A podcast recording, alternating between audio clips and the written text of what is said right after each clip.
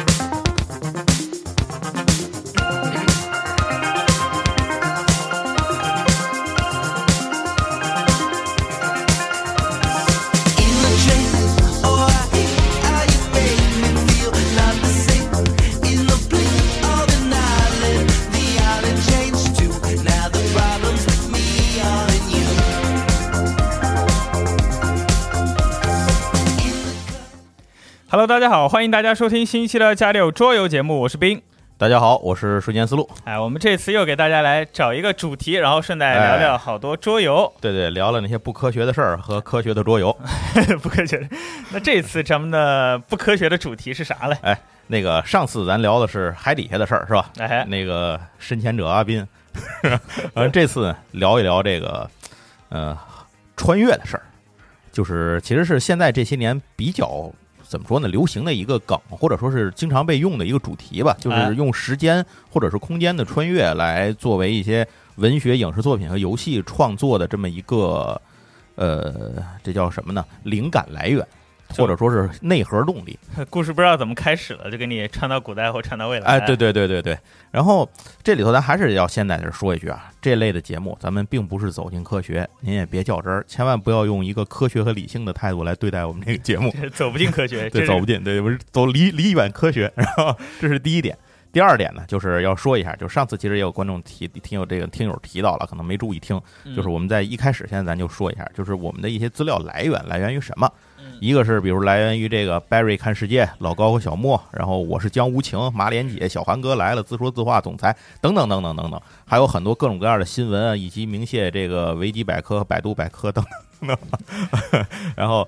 呃，这些东西综合在一起之后，然后才是我们的这个节目的内容。哎，但这都不是我们这期节目的重点。这期节目的重点依然是苏老师给我们，哎，借着巧立名目，哎，给我们安利一些桌游。哎，对，巧立名目这个词儿用的很好。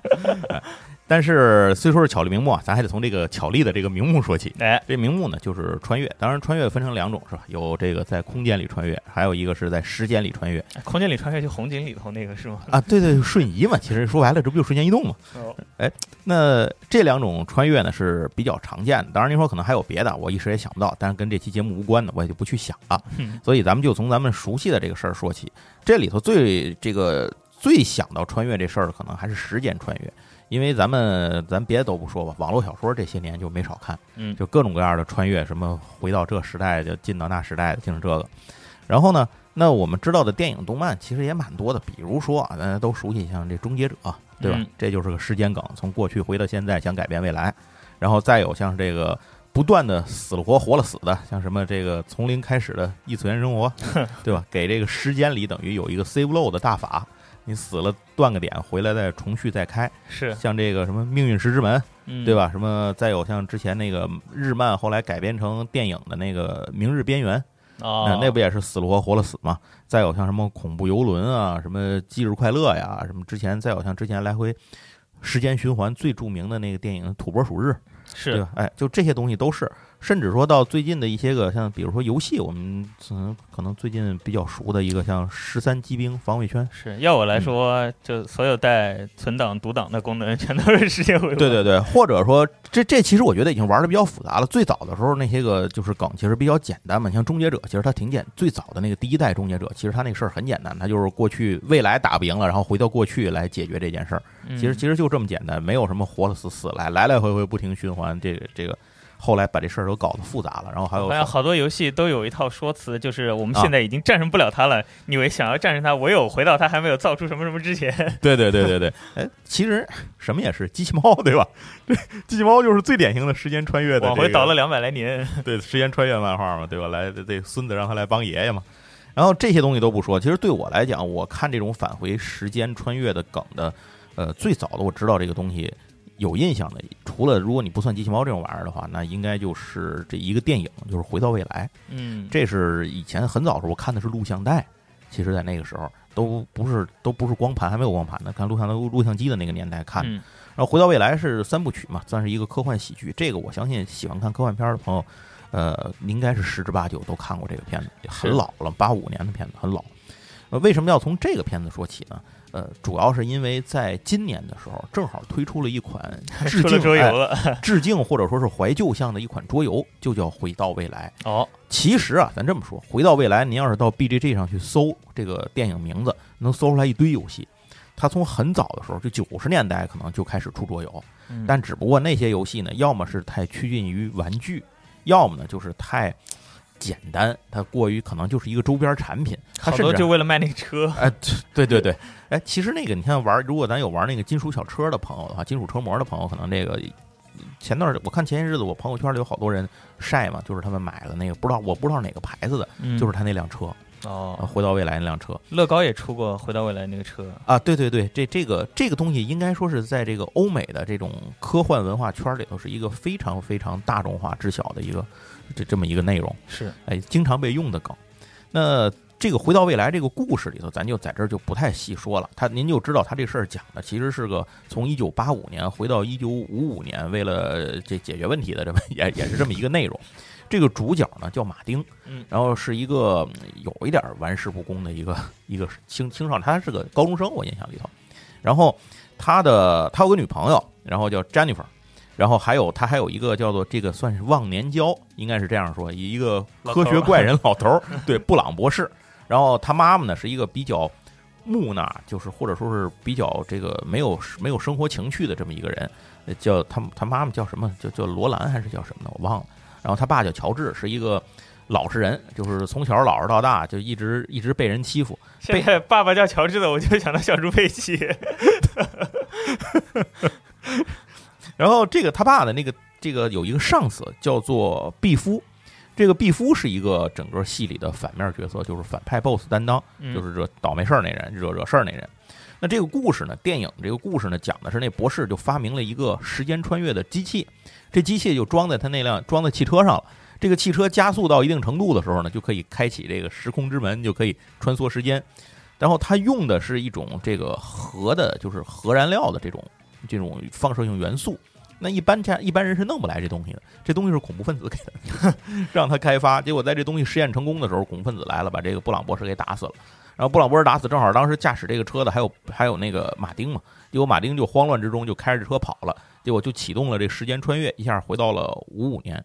那回到五五年之后呢，虽然他凭借电话簿的地址找到了当时的布朗博士，他得解决这事儿，自己怎么回去啊，对吧？嗯，然后还得他还还想救布朗博士，他他不想让他被打死，因为是自己朋友嘛。然后另一个就是他不小心代替了他爸爸的位置，然后然后让他妈就是年轻碰到年轻时候上学的他妈妈，然后还还被他妈给迷上了。那还挺不小心的。对，这 非常之不小心，所以这时候就遇到两个麻烦：第一，他回不到未来了，就是回不到自己的一九八五年；第二是，如果他妈他爱不上他爸，那也就没他了。对，然后这个时候他已经开始出现了一些问题，就是他来的时候身上带着一个照片，这个照片是他们这个自己兄妹三个人拍的一个合影照，然后发现他突然发现他哥脑袋没了。然后那个，对这个那个，当时那布朗博士跟他说，这就是因为时间线被改变了。嗯如果你不把它恢复到正轨的话，你们仨都没了，这就真的就没了。所以他就面临着这么两个生死攸关的问题。那这个桌游呢，其实反映的就是整个这个第一部电影的这么一件事儿。电影分三部嘛，所以如果卖的好，我相信也有后两部。现在这个我们拿到的游戏就是第一部，这是一个二零二零年出的一款合作类的游戏，支持二到四个人。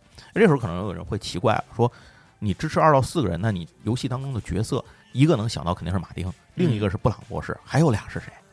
这第一部里其实这俩人呢是桌游，为了能让您玩儿，因俩人不好玩儿，你你 想四个人一块玩儿对吧？你出一俩人游戏不好卖啊，你弄四个人呢？这这俩人找谁呢？第一个是在第二部里其实才正经有戏份的，就是那个 Jennifer，他他他女朋友。对，你要这么说的话，其实到那会儿 Jennifer 也穿越过这个时间，而且是跑到未来了，所以他在这儿那样出来也行。但第四个角色就比较有意思，是布朗博士养那狗。这也行，叫爱因斯坦，就是他养的那只那那只狗。你游戏里能选这四个角色，故事就是从回到了一九五五年开始，那个地图游戏那个大版图就是整个那个小镇的版图。然后这个里头呢，呃，游戏咱先说目标是什么？这个游戏是回合制的，一回合一回合往前走，它一个回合记录板儿。当回合走到头的时候，你必须满足两个条件。嗯，第一，你必须找给你的车找齐了，怎么能让它获得闪电能量？得回去，哎，得回去。第二呢，就是你走前得把事儿了了。什么事儿？就是得让你爸你妈能坠入爱河，所以你还得把这个月老干成了。这还跟电影剧情一样，一样，就是完全一样。它就是非常非常致敬电影元素。这个游戏咱先说啊，很简单，没没有不是说多难的游戏。呃，粉丝怀旧的情怀可能更胜于游戏本身，这是第一点。第二点是，这个游戏采用了一个非常怀旧的欧美漫画的绘画方式进行，包括它的说明书。这个你一看就有点像《丁丁历险记》那种风格，你知道吗？那还真挺好，很漂亮，而且还是全彩的，就是它特别怀旧感极强。这个这个游戏的设计，呃，这个游戏里头呢，咱大伙儿咱要是这个记得剧情不记得，您去看看电影啊。就是这个里头他们会总提到一个那个钟楼嘛，嗯，那个钟楼就是游戏开始的位置，就是你你就从那个钟楼开始，而且这个游戏里给了你一个骰塔。这游戏要扔骰子，这个骰塔是立体拼插的，就是一钟楼。你戳在那儿，把那个骰子，就是那些骰子从那个钟表上头扔进去，它就从那个大门口滚出来，就是一个骰塔。游戏里头还有一个方块的版图，这个版图是这个呃马丁他爸妈的爱情进度表，数码值一开始是没有的嘛，然后。这个马丁在这上面呢，这个游戏整个过程里头就要促成他爸他妈妈的这个爱情值往上涨，一直在最后游戏进入结束回合的时候，他得进到那个桃心的那个区域，能进到那里头才行。另外，上面一共有六张拼图，就是跟刚才说的游戏一共有六个拼块，就拼在这个爱情进度表中间。随着游戏的进行，这些拼图会被慢慢翻过去，每翻过去一块呢，上面的三个人物就会减少一块。等这仨人都没了呢，你也就输了。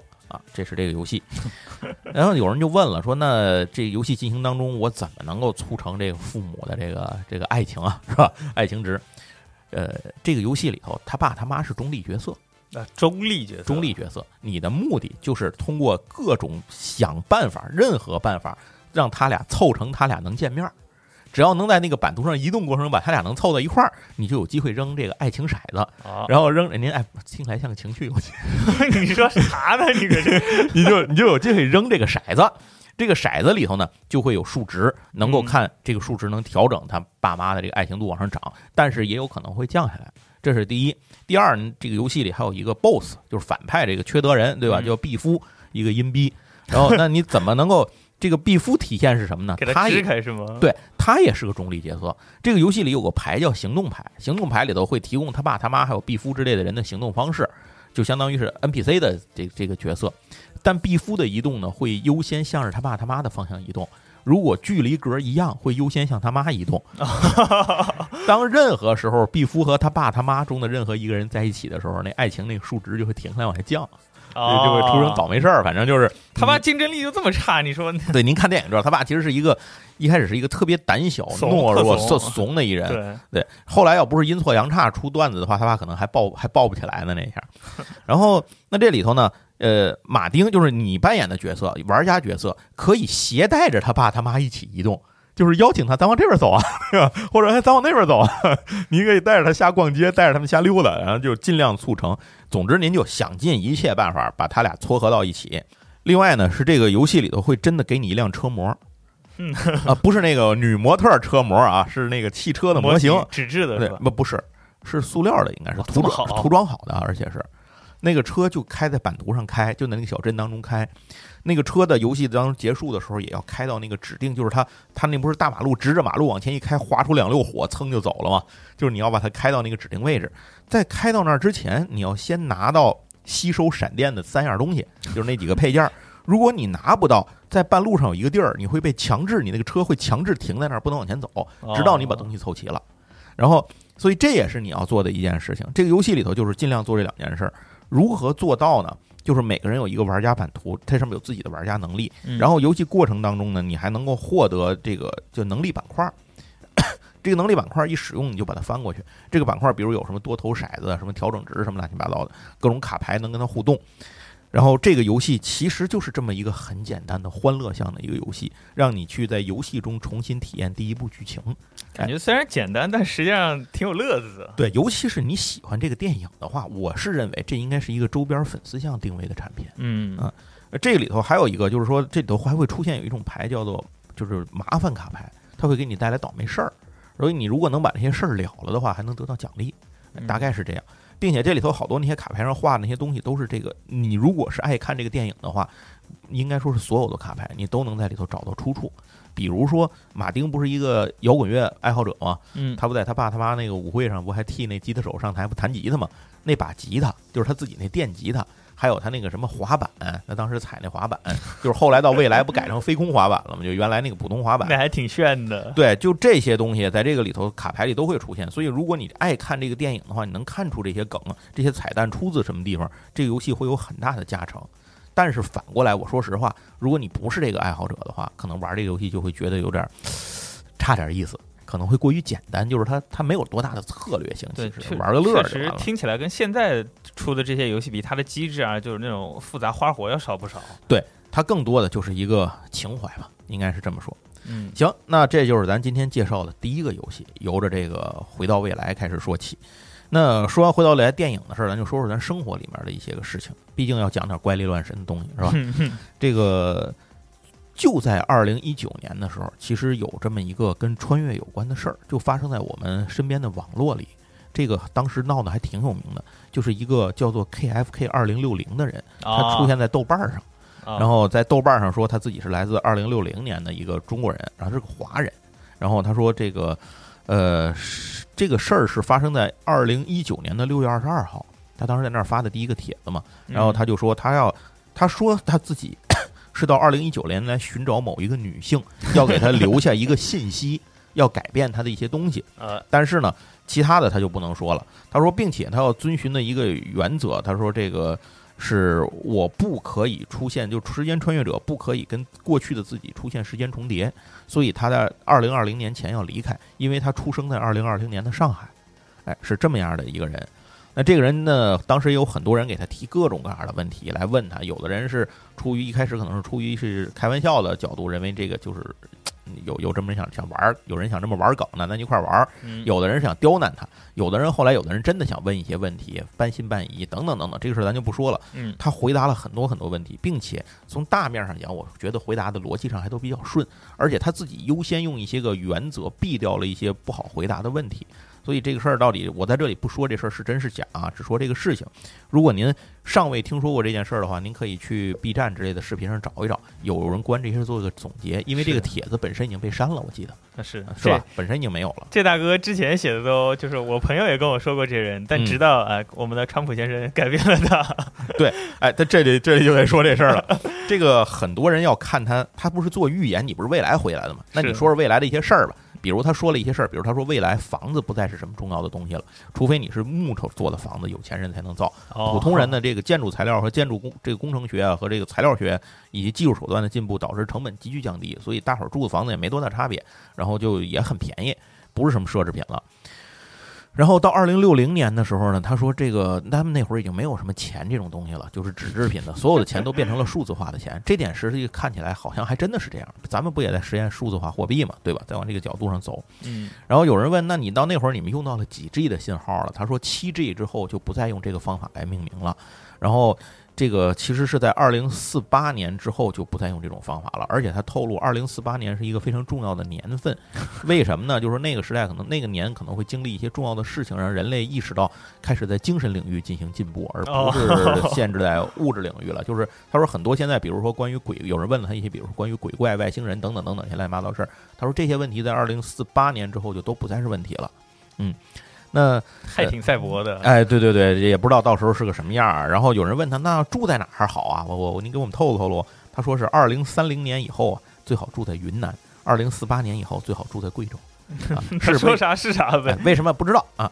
并且还有人问他，那那会儿你们玩的游戏是什么样啊？他就说那会儿会出现一种叫做全息式体验游戏，就是那种咱们觉得增强型虚拟现实的那种游戏，就是你能闻能摸。是吧？能能够感觉到味觉，甚至嗅觉这些东西都有的这种游戏，二零三五年会由中国人发明，啊，那这，反正他都这么说吧。那信不信都在大伙儿。重要的是，有人问了他一句，他说：“美国总统川普后面还能连任吗？”他说：“他说会连任。”那当然，我们如果严谨的看待问题，在我和阿斌录这期节，我不知道什么时候大家能听见啊。在我们录这期节目的此时此刻，从严格意义上讲。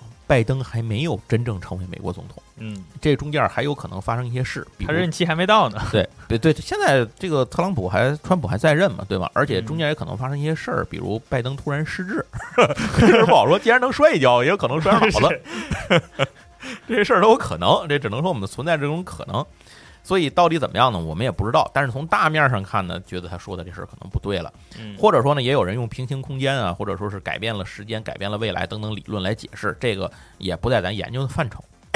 总之，您就知道这个叫做 KFK 二零六零的这个华人穿越者，他是第一个在网络上，就是在近代的这个就是近期的这这几年里头，网络上留下。非常重要一笔的一个明确自己是一个华人身份的一个穿越者，或者是个中国人吧，这个这个穿越者。然后另外一点重要的就是，他也是离我们生活最近的出现的一个明确的穿越者。因为我们之前看到的一些穿越者都在，比如欧美啊，在日本啊等等有这些个穿越者出来。但是你说我们身边操着母语是中文的人说说我是个穿越者，在网络上跟大伙儿聊，这人是头一个啊！而且他离现在时间最近，他是一九年六月二十二号，现在咱们其实才是这个。二零二零年还没有结束，所以其实也才是一年半。悬了，我估计节目放出来说不定快 快结束了。对，行吧，嗯，争取没过二零二零啊，因为真要过了，您也知道我们大概说的是个什么时候就行。总之，这就是离我们生活当中现在最近的一个人。但是这个人呢，呃，怎么说呢？就是信不信全在您。后面我们说的所有的事儿也都是信不信全在您。因为在他之前啊，咱刚才说了，欧美就已经出了很多很多的这种时间穿越的人，说声称自己是来自未来，这或者是是怎么样的穿越回来的，并且有专门的网站搜集这些内容，公布这些信息。这个东西呢，呃，我也从侧面或者或者是间接的接触了解过一些这个网站上的一些内容，基本觉得是胡说八道，就是胡沁。嗯，但是您看个乐还是挺好的。总之，在这个这么多茫茫多的声称自己有时间穿越的这个事情里头，人呢，有一些人呢是比较有名气的。呃，咱们举个例子，二零零零年，就是千禧年十一月份的时候，嗯，哎，在美国网络上出来这么一人，哎，他也是在网络上出来的。这个人叫约翰托提，他说啊，他自己是来自二零三六年的美国，他是做时间机器到二零零零年来的。那他 其实，而且他说他来的并不是二零零零年，他来的是一九九八年。他已经在这个时代住了两年了，住到了二零零零年，而且大哥住在哪儿呢？就是住在自己年小时候的爸爸妈妈家里头。他说服了他爸他妈他是谁，然后同时跟他爸他妈和小时候的自己一起生活，那还挺牛逼的。换句话说，他的理论和那个刚才咱说那 KTK 的理论就不一样了。他是那 KTK 的理论是王不见王，对吧？你俩人自己不能见着自己，他这是不但见着，还俩人还跟自己一块儿生活，这也也挺贫的这事儿。这我仔细想想，就是过未来他有可能会改变过去的他的一些想法，但过去的他。哎呦，就这形容不了，我感觉。或者说，有人说这是命定论，就是你不来也也出不了这事儿，或者说你不来也影响不了什么，你来了反而把这事儿给给给影响了，对吧？这都有可能。然后这人说，他说就有人问啊，也有在网上这个问的好这个好问者，呃，世界各地皆有之，所以美国也有这个网友就问说，那你说你实验机器来的，你这实验机器哪你哪来的实验机器？他说啊，是二零三四年的时候，在瑞士的这个塞隆粒子撞击实验室发明的。嗯，这个地方呢，是它这个原理是什么呢？是通过这个撞击产生这个人工奇异点来制造时间扭曲。啊，这件事儿的启动非常费劲，一年里最多能够以那个实验室的能力，也只能启动两次。而且难点在什么地方呢？难点不在于穿越时间，难点在于定位空间坐标。就是说，你穿越，比如说我现在就在集合录音室穿越了，嗯但是考虑到整个地球哈这种整个在宇宙当中的位置不断的在变化，如果你穿越到比如说一万年前，那可能你这个位置上就不是现在这样，对吧？你个嗯空间位置都不一样。所以呢，大陆板块还漂移呢，对吧？对啊，整个星系都在运转。你说穿越到这么一亿五千万年前，你可能就掉太空了，是吧？这都不好说。为了保证安全，根据当时的能力，只能够计算到六十年范围之内。也就是说，它穿越不能超过六十年。嗯然后有人就问：“那你干嘛地呢？你就你回来干嘛呢？就是你为图干嘛呢？”然后他就说：“我回来是有任务。”他说：“其实呢，他是到一九九八年要回收一个电脑，这个电脑的型号呢叫 IBM 五幺零零，这是历史上真正存在的一个电脑，是就是 IBM 出的。对，那为什么要找这个电脑？这电脑有什么用，是吧？你为什么不能找一台联想？那会儿可能也没 对，那是没有可能是。吧？我九八年有吧？我我还真的不知道，这不敢胡说啊。那咱咱反正跟这事儿也没关系，就是胡沁了一句。就是说，他说在二零三八年的时候，就是他们不是二零三六年回来的吗？他说到二零三八年的时候，世界将遇到一个问题，就是有一个叫 Unix 的一个这个它的时间问题。这个东西呢，会是因为当时编写的时候，就有点像千禧年的那个千年虫那个东西一样，嗯就是早年间写程序的那个时候，与写最初的那些程序的时候，人没有想到后头的很多东西，所以呢，它可能会带来世界的混乱。那要解决这个问题，只有当时用编写程序的一些个开发设备才能够去解决。啊，这个人他爷爷是当时参与过那个程序编，就是编纂的一个人，编写的人，所以就说啊必须得有这个 IBM 五幺零零电脑，然后才能够这个解决这个问题。所以，但是他到了他们那个年代，尴尬的是，已经没有任何一台保存完好可以使用的五幺零零了。哎，这这不就是《命运石之门》剧情吗？哎，好像是啊，是吧？是所以他唯一的办法就是穿越回来找一个能使用的东西，再把这东西带回去。所以就是干这事儿。呃，但是我没有这事儿，我也没有太细了解。我听的一些内容，节目来源里头没有太细说。拿出来东西您回去不就完了吗？还在这住两年干嘛呢？我我也不太清楚他为什么在这住两年。总之，又过了四个月，聊了四个月以后，这个约翰就消失了。然后在他的预言当中呢，确实有一些事情发生了，嗯比如说赛隆那个就是粒子加速器这个东西，他说就是通过赛隆实验室嘛，就是在他走了之后呢，就赛隆这个实验室确实公布了一个超大型粒子加速器的实验计划，就是开发计划，呃，这个是确实的。然后接着是他说这个那个嗯秘鲁呃秘鲁会出问题，会出大事儿，结果后来秘鲁那边呢真的就出地震了，就是秘鲁大地震嘛。然后他预言了中国很快会有载人航空，结果确实神舟就中国载人航空就上去了。嗯然后，但是他说的一些事儿里头呢，也不都实现了。比如说，他说从二零二零年开始，日本的东京以北都不再适合人类居住了，就是不能啊，不是说适合人类居住，是不能居住了，进入军管状态。哦为什么不知道？就是他也没说。他也说不出来。对，日本迁都了，把首都从东京迁到了冈山，并且二零一五年的时候，他不是零零年的事儿吗？嗯他说一五年的时候，世界爆发了第三次世界大战，呃哦，起因是俄罗斯向美国发射了核弹。所以有人就解释说，这个有可能是因为时间线被改变。大伙儿看漫威，您知道哈，这个时间线被改变了，有可能他的回来，在他的那条时间线上是这样的，在我们的这个时间线上并没有。因为后来有人就联想说，为什么东京以北那块区域整个不能居住了呢？有可能是咱们这个地方发生了福岛核电站的这个泄露，有可能在他的那个时间线下，不只是泄露这么简单啊，这个很有可能。但是是不是呢？不知道。不过后来就有人有好事者去研究这件事儿。首先啊，有人发现，在美国出过一本书，嗯这本书叫做《约翰提托：一个时间旅行者的故事》。哎，这书哪儿来的是吧？嗯 哎，那就查吧。一查，这个书是来自美国佛罗里达一个律师写的。结果就哦找到这律师，就是说你你你怎么写的这本书？你跟约翰提托什么关系？那人就说呀，那律师说说我本来也不认识他们，结果后来他说有一个这个女的联系我，向我爆料，说自己是约翰提托他妈，说他儿子从未来回来，在他们家住了一段时，住了这两年多。然后他呢，还给自己拍了好多他这个，就是他现在他儿子的照片，就小儿子小男孩那个照片，就是讲了好多这个事儿。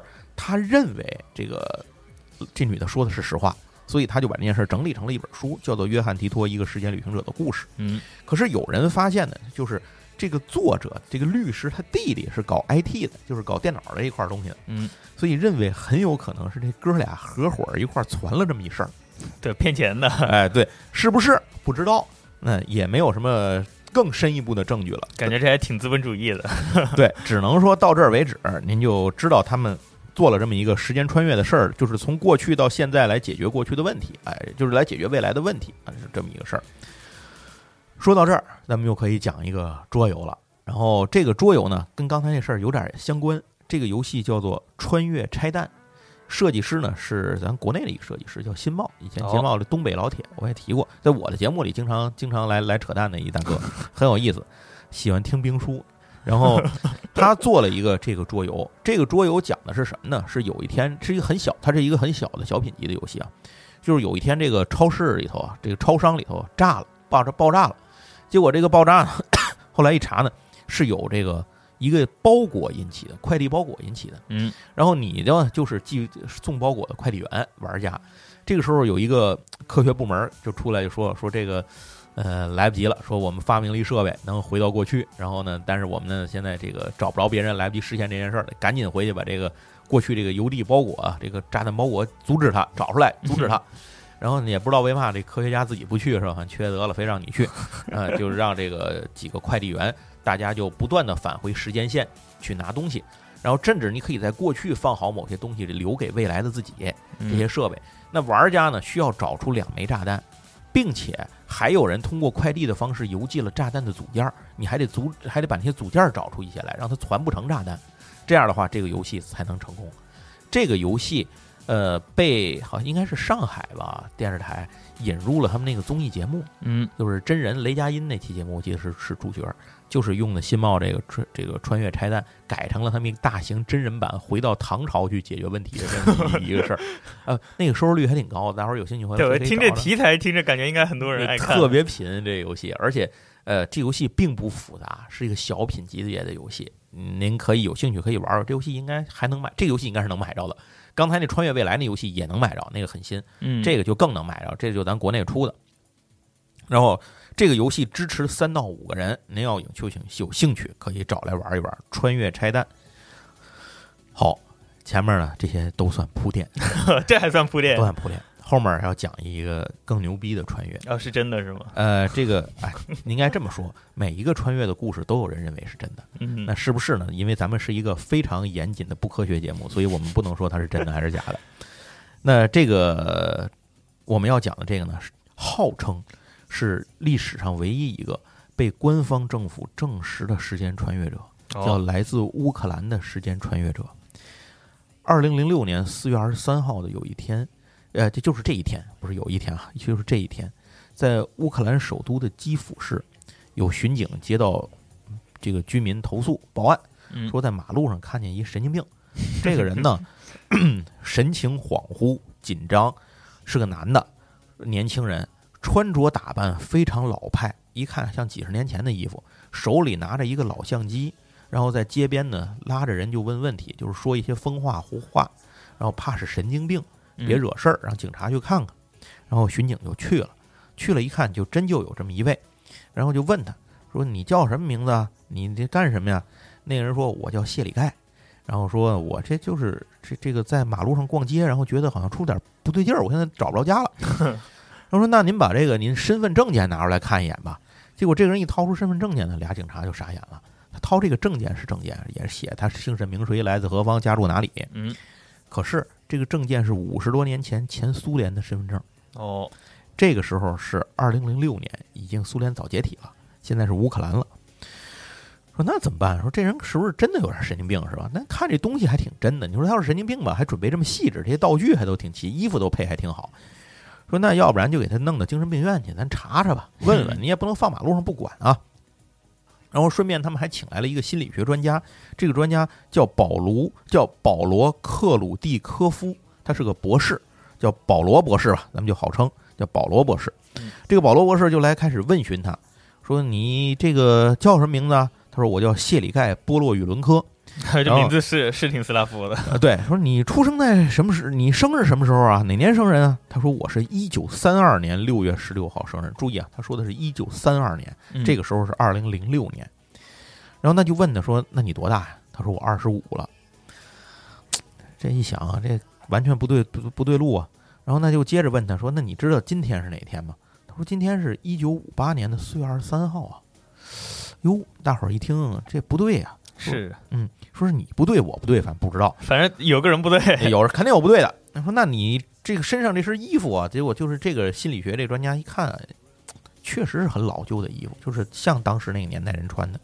他拿着那个相机，也是非常老的相机。嗯，这个时候，这个博士就走了个心眼儿，他心想说：我不不太懂这些东西嘛，你这个技术东西不懂，我请一个人。然后他就请了一个自己的朋友，叫瓦吉姆。”这个人是一个资深的相机专家，嗯，说你给看看，把他请来说你给看看这家伙事儿，照相机即可，照相机，哎，是是不是真的真东西还是假的？怎么回事？那人一看，哟，他说这相机是真的，他说这相机特别有名，是当时日本出的一个款式的照相机。哦，我后来在网上看那个相机，还有人查过这个东相机值多少钱？好像当时还有那个日本卖这个广告是一万五千日元，当时一万五千日元啊。他说：“这个相机日本早就现在早就没了，停产了。而且你别说这相机没了，这个相机用的胶卷都没了。在上世纪七十年代的时候，这个胶卷都停产了。啊，他说：那你他说这个相机，他说您看看怎么样？他说这相机保存太好了，就像正常在使用的一样，就跟新的一样。对。然后那个就是废话什么？谢盖说：我我可不就我就是摄我就是一摄影爱好者，这就是我拿着拍的。然后那就问问他，他说：那你拿着相机为什么出来干嘛？”他说：“我那天，他说我是个摄影爱好者，喜欢拿着相机拍一些这个马路街边的风景。现在不也有这人嘛，对吧？拿着拍。他说我就好拍这个。他说那天我是吃完晚饭出来没事儿干，结果呢，看见天上有一个东西在飞，看着不知道是个什么玩意儿，像个倒扣的大钟在天上飘。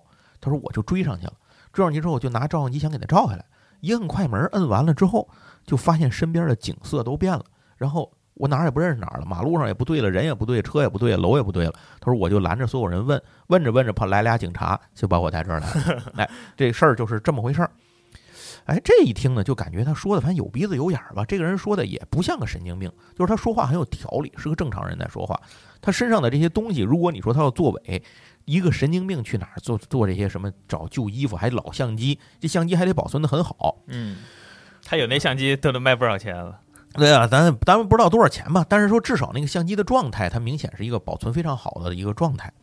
结果那个相机专家和这个这个保罗博士，就是瓦吉姆和保罗博士俩人一商量，说要不咱这么着，你不照的相吗？咱把你的胶卷洗出来看看，这不就得了吗？所以他们就把这个胶卷给冲洗出来了。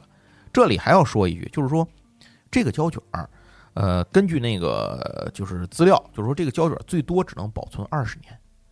但是如果他照的是当时的，他真是从当时这个，比如说他他买了一个这个老相机的，买了老胶卷，未来充数了，他才找着一个保存非常好、能正常使用的胶卷都不容易。嗯，去哪儿找？完了，结果他们就想，那把它洗出来看看吧。嗯，结果这个照片洗出来，发现里头还真就是都是当时基辅的街道的景色。哦，还就苏联时期。对，真就是那个时候了。里面的很多楼啊、街道啊，很多都是有据可查的。确实存在，有的人人问这个老人问一问，都知道。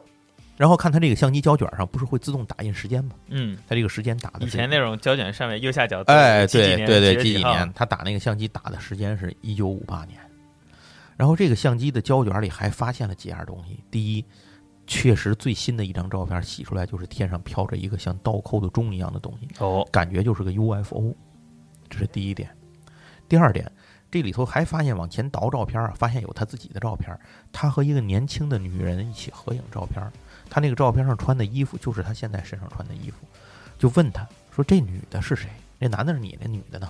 他说：“这女的是我女朋友。”他说：“这是我跟我女朋友的一张合影，我女朋友叫瓦伦蒂娜。”他说：“这是跟他的一张合影。”然后这个时候呢，就是在二零零六年的这个四月份二十五号，就是这这两天里头吧，一直在。问询他这个事情，那就让他没地儿去，就让他住在了精神病院里，专门给他腾了一个单间儿。感觉也不太合适，其实，对二零零六年要注意，已经有了电视监控摄像了，嗯，所以在精神病院里的楼道啊什么的这些地方都是有摄像机的，嗯。明确的拍记下拍下来了他在现场的一些情况。但是他住的那个屋里是没有摄像机的，可是他那个屋子里啊，因为是精神病院住的病人住的屋子，窗户都是封死的，外头都就是窗户上都刷黑嘛，就都不让你看见外头，然后窗户外头都拿铁栏杆给你焊死了，人也跑不出去，就是这样。在 四月二十六号的时候，呃，警方和这个专家决定继续问询他，可是，一开门呢，屋里人没有了。然后这个人去哪儿了？不知道哦看看墙上的海报，啊。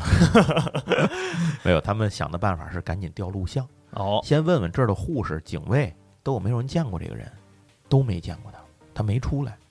那调录像吧，录像里有明确的头一天他进屋的情况，可是没有早晨他一直到早晨，这个警察进去也没有他出屋的记录。就嗯，这人确实没出来，里屋子里头也没有损坏逃生的地方，并且这个地方是精神病院，精神病院的防卫是很严格的，不让人跑出去，不能让病人随便跑出去，对吧？那他怎么从精神病院里头脱身的？脱身之后又去了哪儿？他身上什么都没有，因为他他也没有没有这个，就一照相机什么的。说那人能去哪儿？哎，这个时候情况想起来了，赶紧看看他那些东西。嗯，一看，所有他带来的东西都消失了。哦，跟着他的消失也一块儿没对，了，包括照相机，包括他的胶卷、底片等等。可是冲洗出来的照片，在这个时代冲洗出来的照片是有的，就是那堆照片是存在的，只是他带来的所有的东西都没有了，甚至包括已经被冲洗过的底片都没有了。因为就是这么说吧，所有他说来自这个人的东西都消失了，嗯，怎么消失的也没有人知道。到这儿，这个事儿并没有结束，就是当地警方呢 就觉得这事儿太神奇了。解释不了，应该还得有点下文，所以他们就顺着照片为线索找当时那个女的瓦伦蒂娜还在不在？一找这个人还真的活着呢，在世，已经七十多岁的一老太太了。哦，他们就找上门去，就拿这个照片问她说：“你认不认识照片上这个人？这女的是不是你？”那老太太说：“这是我。”她说：“照片人我也认识，这是我以前男朋友谢里盖。”名字还记得呢，啊，记得很清楚，老太太能能言善语，然后就说，结果这个事儿后来就警方就是相当于几次问询吧，说说说说说，最后老太太就说真相，她说啊，在一九五八年的时候，她说这个我男朋友失踪了，失踪了好长一段时间，她说但是呢，怎么找都找不着，后来他自己回来了，可是他回来之后呢，第一他跟谁也不说他那段时间到底干嘛去去哪儿了。哦，第二，他跟我会念叨一些，他说他会念叨一些他看到的风言风语的东西，就是他没有整体说过这事儿是怎么回事儿，他到底干嘛去了，但是他会说一些很有意思他没听说过的东西，比如他说他说了微波炉，他还说了这个一些很多用电来驱动的一些很奇怪的一些个东西，嗯，他还说这个打电话已经不需要电话线了，对吧？然后这个这个瓦伦蒂娜提到了一个重要的事儿，他说在一九六零年的时候，当地有一个电视这个广播电台搞活动，这个广播电台呢是一个科幻节目，就想找人做访谈，听说了他们的事儿，还在采访了瓦伦蒂诺和这个谢里盖，嗯，请他们上节目，去谢里盖上节目做了一期访谈，就像咱们录节目一样，哎，就是对面是阿斌，然后这面可能坐就是谢里盖，然后请他做一个访谈，在这个访谈节目啊，是真的播出过。哟，警察一听呢，还有这事儿呢，那我们赶紧去这个档案找这个资料吧。结果到当地的这个部门，就相关的部门存档的这些归档部门一查呢，还真有这份采访。他们就听了这个采访，就是他说了对于未来的一些畅想，然后他们就去这个档案的这些部门里头去找这个采访到底有没有，一找还真有，就赶紧听听他说的什么。结果这个谢里盖在这里头呢，说了很多关于未来的，算是那会儿大家可能就觉得是想象吧。说我两个警察给我 逮这这倒没有，这倒没有。他会说，他说未来会有什么？他说会有，比如说会有微波炉，会有无线电话等等嗯等等。而且他提到了一个东西，叫做人工心脏瓣膜手术。哦，这个词在一九六零年代的时候，苏联是没有这个词的，就是没这词儿，连这个词儿都没有。就好像我们往倒些倒些年，可能没有“洛丽塔”这个词儿，我们国内不知道，是吧？你也不会凭空编出一个词儿来说叫“洛丽塔”，是吧？所以就是当时他怎么会凭空编出一个叫人工心脏瓣膜手术这个东西呢？这个名词呢？警方就很奇奇怪，然后他们就开始大量的，就是基本上这个内容吧，就是他说的这些事儿。然后那个主持人就说说，如果不是您说的这么详细，这么的话，我们就觉得这都是风言风语啊。反正就是非常感谢您给我们这个科幻节目带来了一个非常有趣的内容，大概就是这么回事儿。嗯，那警察一听就回得查呀，这人怎么知道的这些事儿？警察就去要查这个他是怎么知道的这些名词。嗯，然后他们顺着又大量的去问了这些个当时接待跟他接待过的这些人，结果整理出了一些线索，发现当天给他带到医院那天，精神病院那天，他不坐在那儿等着嘛？他等着的时候，那儿就是离他不远的地方有一个微波炉，他见到了这样的医生、大夫、护士们用微波炉加热食物，哎，他见过微波炉，然后呢，还有很多的医护人员证实他很很有兴趣的问过他们手机是什，他们打电话这个这个东西，这个手机为什么没有线啊？这个东西是怎么通话的？是干什么用的？嗯，也聊过这个东西。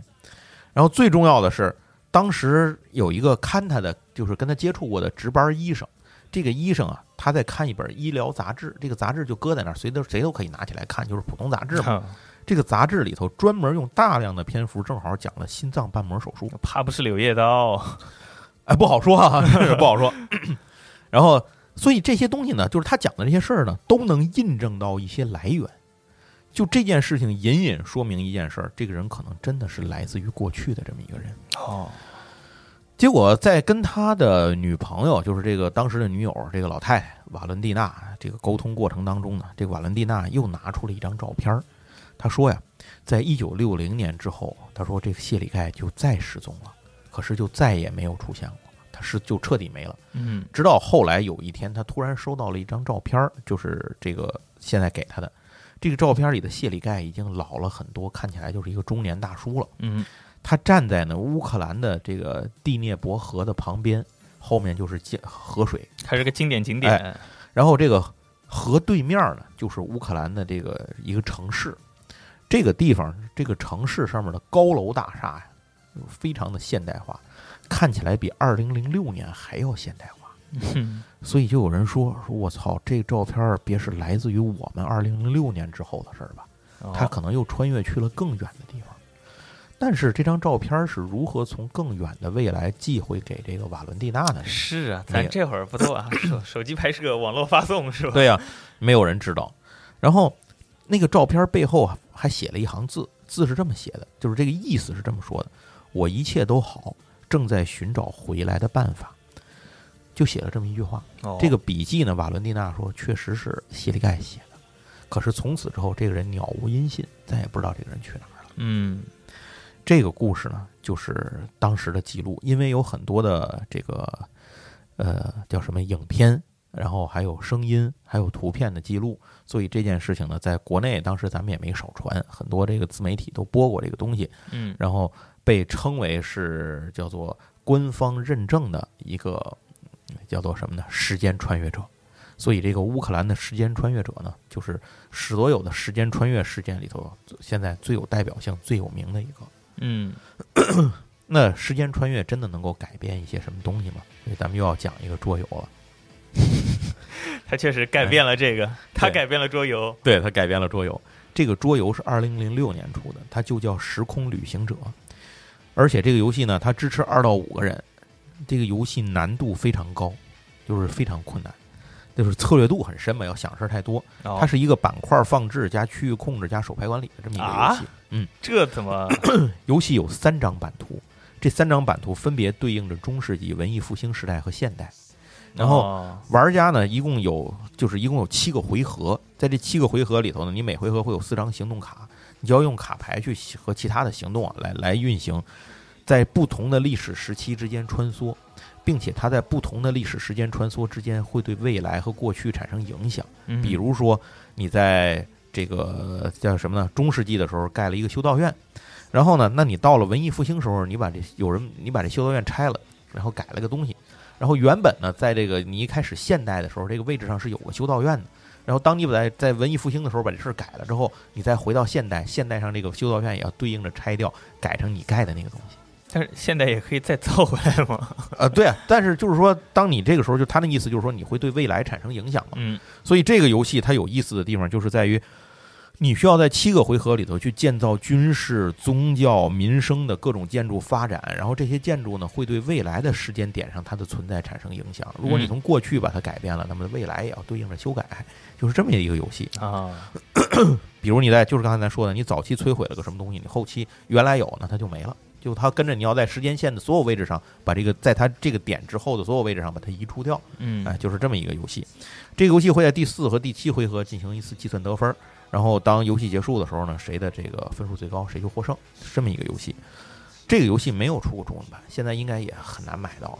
而且我跟您说，这游戏确实玩起来比较累，但是它真的是我玩过的第一个很直接的朴实钢剑的时间穿越游戏很重啊，，这个很重。它的 weight 值应该是我记得是三点六级还是三点五级，就非常高的。因为 weight 值最高的游戏不过就是四点二了，你要是到了三点五以上，那就是一个非常高的复杂的游戏了。嗯这个游戏要想，我只玩过一次，就是这个游戏它确实要思考量非常的大，你还要不断的去思考三个维，就是水三个时间线，三个时间线的这个版图之间互相的对应关系，你不能让自己吃亏，也不能让尽量不能让别人占便宜，就是这样一一个事情。因为别人有可能在过去搞你，导致你的现在倒霉，这都有可能。所以你要自己去去控制好这件事儿。这个游戏是一个很典型的时间穿越类的桌游，而且也是很相对比较早期的时间穿越游戏。呃，当然您说那个回到未来那种电影周边的游戏算不算？我认为那也不算，那只能说他用了这么一个主题，还得有对比啊对啊，对对，这个表现不是太好。好，那咱说完这个游戏之后，咱又得讲一个事儿了。这个事情呢，是一个空间穿越的事儿。咱刚才讲时都讲的是时间穿越，咱讲一个空间穿越。嗯这个空间穿越呢，也是一个很有名的案例，叫做来自塔里德的男人。这个是也是有具体时间的，发生在一九五四年的七月份，地点是日本，发生在日本东京羽田国际机场。那这个是这个机场呢来了一个航班，航班下来之后呢，有很多旅客下来准备入关。进来的人呢，其中有一个白人，穿着非常精神笔挺的西服，拎着皮箱，然后一精神小伙儿，哎，这这是一个精神大叔，然后一看呢，就是一个成功的商务人士，然后他操着一口流利的法语，并且也能说简单的日文，然后拿着护照排队，像正常人一样，大伙儿啊往前排队，顺序去去入关嘛，敲章入关嘛。然后到他的时候呢，他也很客气，海关跟他谈说：“您来日本干嘛呀？”他说：“我来日本这个做买卖的，嗯谈商务合作、开会的。”他说：“我这都第三回来了，这日本这个国家给我印象很好啊，等等等等啊，摇喜是吧？非常好。然后这个护照上面，哎呀，一看这个大哥真的是走过南闯过北，火车道上压过腿，就是这种人。这个上面盖的都是各种各样的这个国家的出入章，是一个满环球飞人的这么一个叫做商务人士吧。嗯结果这个护照看着看着，这个海关日本海关人员觉得有问题，什么问题呢？哪儿都对，护照也是真的，前面还真有两次日本出入境的章，可是这人来的这地儿他们没听说过，这个国家这个名字叫做塔里德，这国家没听说过呀。说我们从来没人知道这个塔里的，因为我们做日本当国际机场的这个入境安检的这个是这海关的不是安检，海关人员还是大机场呢，对大机场，我按说不应该没听说过呀。这在哪儿人这么多年你也得来过俩吧，对吧？说这护照别假的吧？然后就那个男的一听啊，什么假护照？说我来两回了，你们这不刁难人吗？那你之前两回我怎么进？你看不有入境章吗？入出入境章都有，嗯你看确实还真都有，还都是他们的章，章还是真的，这不是伪造的。这怎么回事呢？但是又问啊，他整个这个除了办事人员不知道，他就问别人嘛，问来问同事，问上司，问问问人，越问人越多，没有人知道这个塔里德这个国家是什么。结果就问他说：“那您这国家在哪儿？恕我们孤陋寡闻啊，没听说过。嗯您给我们说说您国家在哪儿？”他说：“我们的国家呀，他说我这国家就在法国和西班牙交界的地方，是个很小的欧洲小国。哎，这个大伙儿一听，那可能有可能吧？欧洲小国都没听说过嘛，这个正常不知道。的哎，我可能不知道，自己学问少嘛，那没办法。这这个学问嗯不如人，没听说过，那没办法。就是这个，那我们拿地图来，您给我们指指吧，位置。嗯结果那人一指呢，那儿确实有一个国家，但这个国家大家都知道，就是海关人员都知道，它叫安道尔公国。嗯哎，我想这个可能很多咱听众朋友也听说过，因为它是一个很小很小的袖珍国家里面非常有代表性的一个国家，主要收入好像是靠旅游业和邮票、什么纪念币什么的，靠这些东西。嗯安道尔公国，它是个大公国呀。然后说这个国家呢，这那男的已经就是说不是您说的那个塔里德呀。然后那个呃这这个男的就很气愤，他说不可能，他说你地图印错了你这侮辱我祖国啊！他说我的祖国不叫安道尔，他说我祖国叫塔里德，他说我没听说过什么安道尔公国，他说我这国家建国都一千多年了，说就在这个位置上，这这是我国家，这地图上怎么能写这东西呢？然后这大伙儿就听他说话，就觉得这个人不是个精神病。首先第一点，他不是犯病了；嗯第二点呢，逻辑清哎，晰，不是撒癔症的在那儿。第二点呢，就是说这个人啊，他也不是故意来没事儿找事儿的。然后第三点，你说做假护照，你说假护照有做这个假姓名、假身份的是吧？嗯你没有做假国家的呀？那你做假国家有什么用呢？这件事儿，这唯一的作用就是让人看出来这是个假护照，那有什么用？没有意义啊。完了说再查查吧，您不是说您来商务合作的吗？嗯您跟哪儿商务合作呀？这人就给了一个他的联系公司，打过电话一查，还真有这个公司。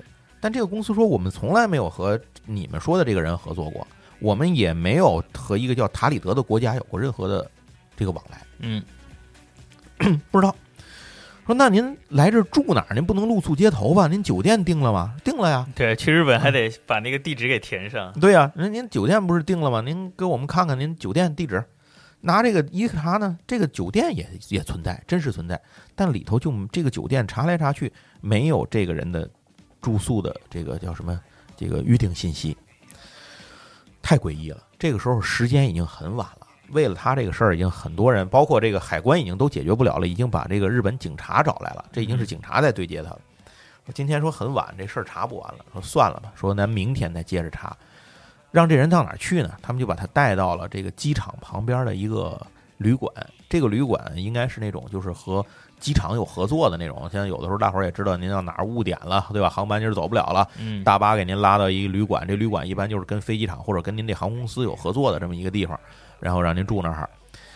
这个也是这样，然后就让他住在里头一个房间，并且留下了一个警察在门口守卫，让他住在那个房间里了，把他所有的私人物品都扣下了，身份证啊、护照啊，然后这有没有身份证我也不知道啊，在那国家反正就是护照啊、钱包啊、钥匙啊等等这些东西都扣下了。嗯说有嘛事儿，等查完了发给您，我们也不拿您的，对吧？咱们明天把事情解决清楚嘛。你不也想知道怎么回事吗？到第二天早晨，警卫去敲门，没有人理，他们就把门打开了，发现屋里空无一人，跟刚才说的那个乌克兰小伙一样，精神小伙没了，精神大叔也没了，就是这个屋子里头没有任何人待过的痕迹。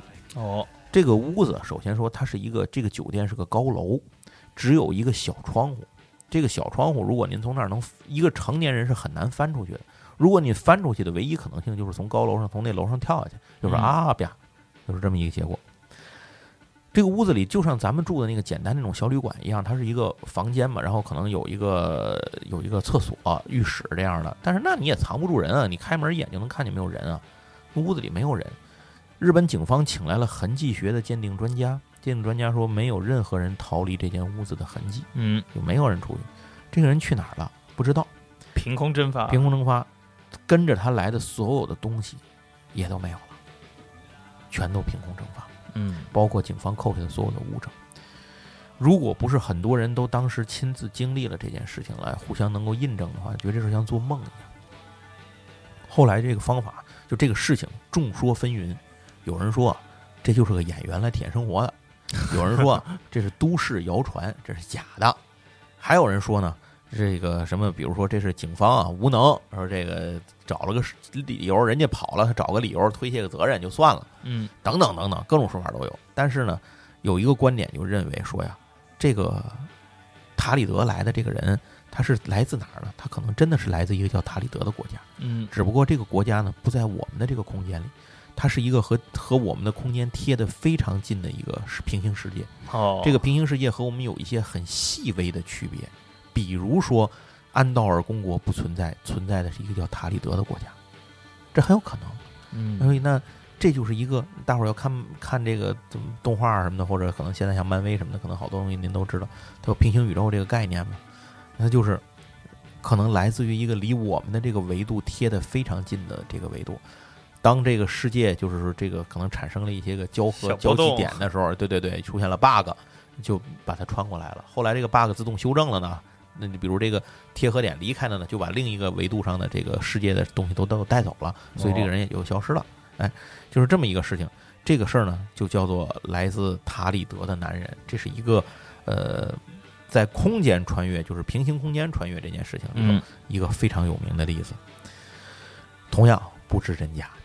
好，那说完这个之后呢，咱就继续给大家 推荐两个游戏。该来了，该来了。哎，而且推荐的游戏呢，这次是真的都能买着。哦，第一个游戏啊，其实在咱们聊亚特兰蒂斯那期节目里的时候是提到过的。嗯，这个游戏叫《时间守望》，呃，而且我当时提到的是《时间守望》第二季出了，它有一个就是讲在这个海底去去解决一个案子的事儿，非常适合阿斌，嗯这么一个深潜的一个有深潜者爱玩的一个游戏。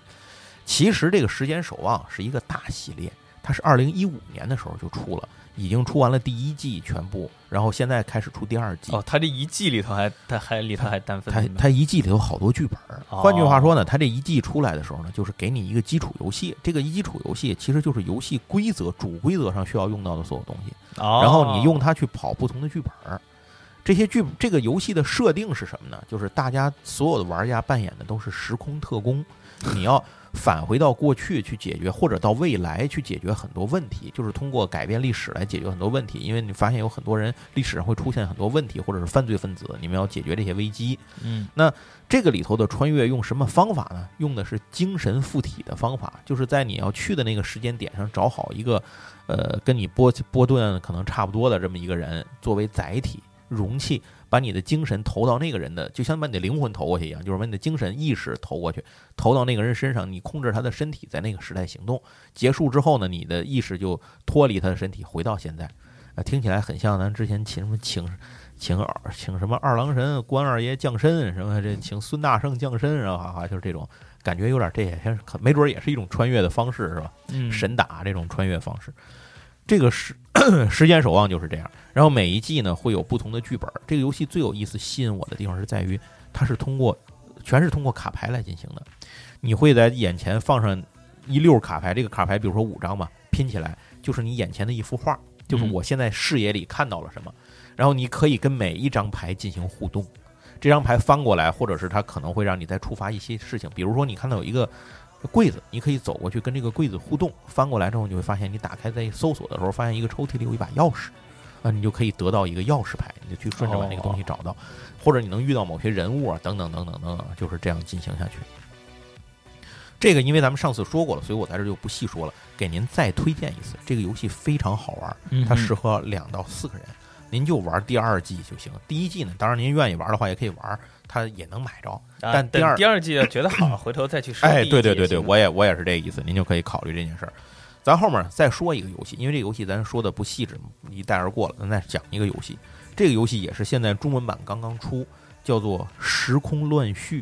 这好像是之前众筹在做的一个游戏，现在可能也交货了。嗯叫《时空乱序》，是一个竞争类的游戏。刚才《时间守望》是个合作游戏啊，这是个竞争游戏。二零一七年的游戏，支持一到四个人，哎嗯可以孤独的游戏。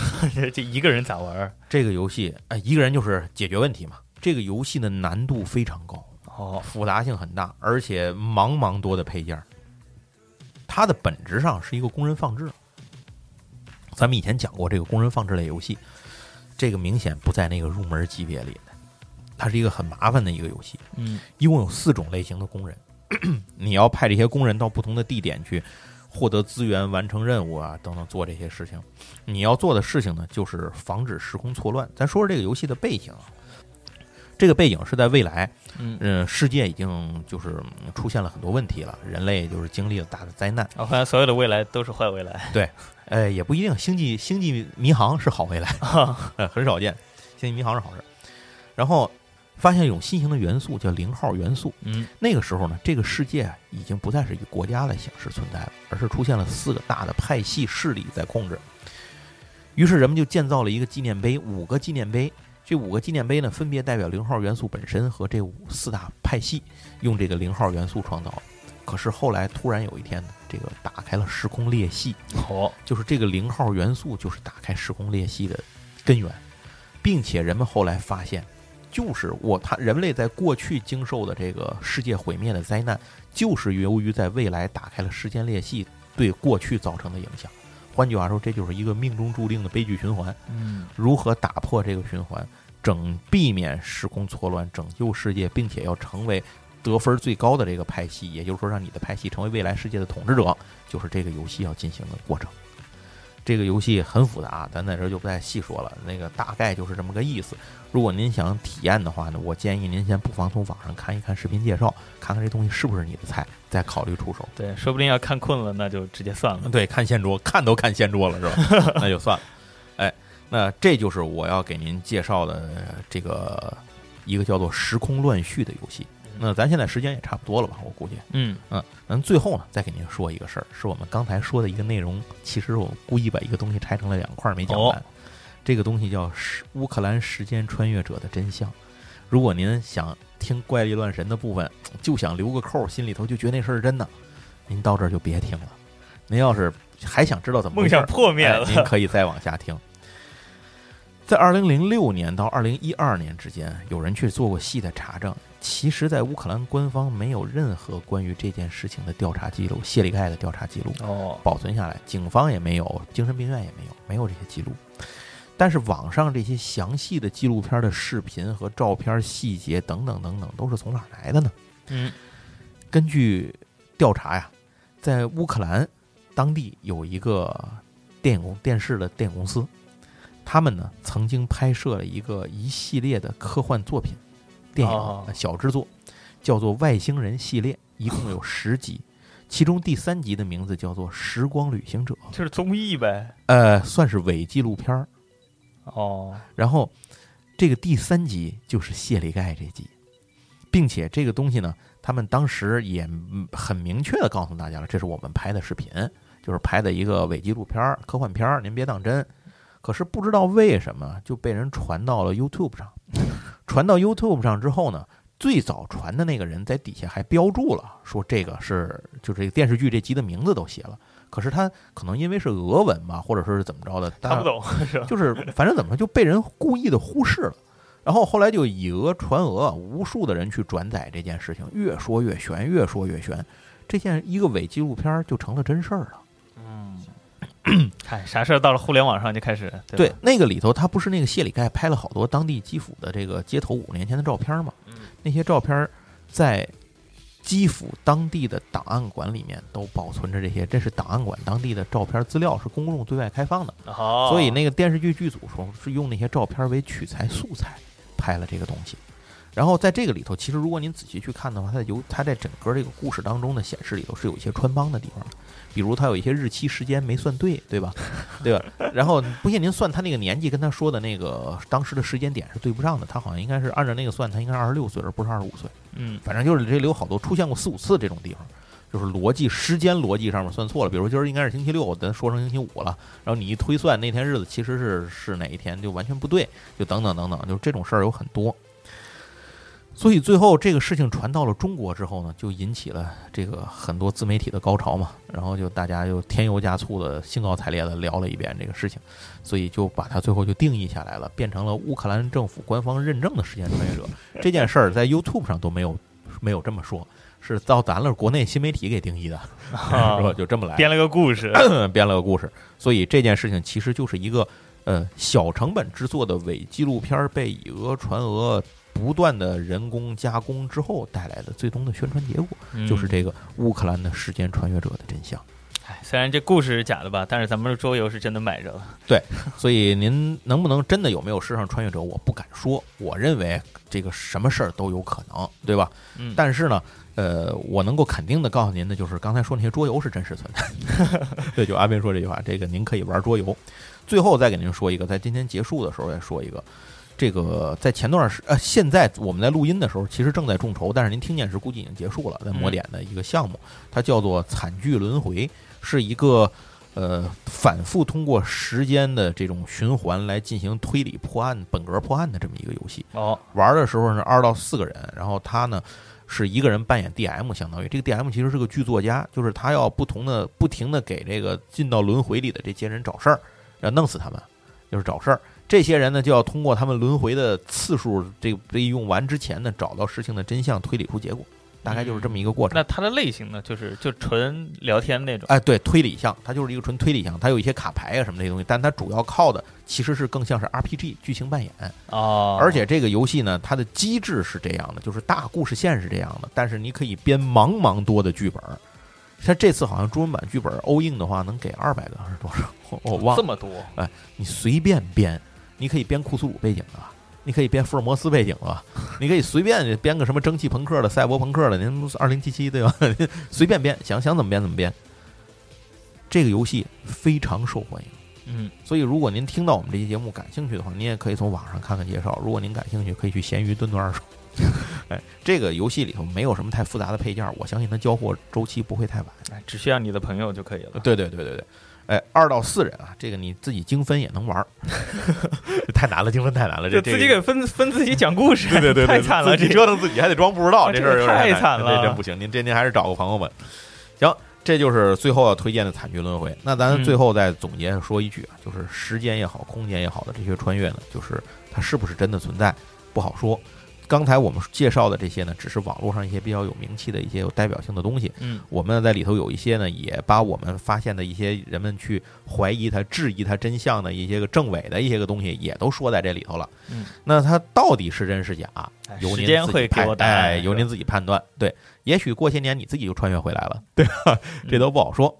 行，那咱们今天这个时间空间穿越主题桌游的这个怪力乱神节目、不科学节目，咱们就讲到这儿。咱们要相信科学啊！对对对，一定要相信科学。好，那我们下次节目再见，拜拜，拜拜。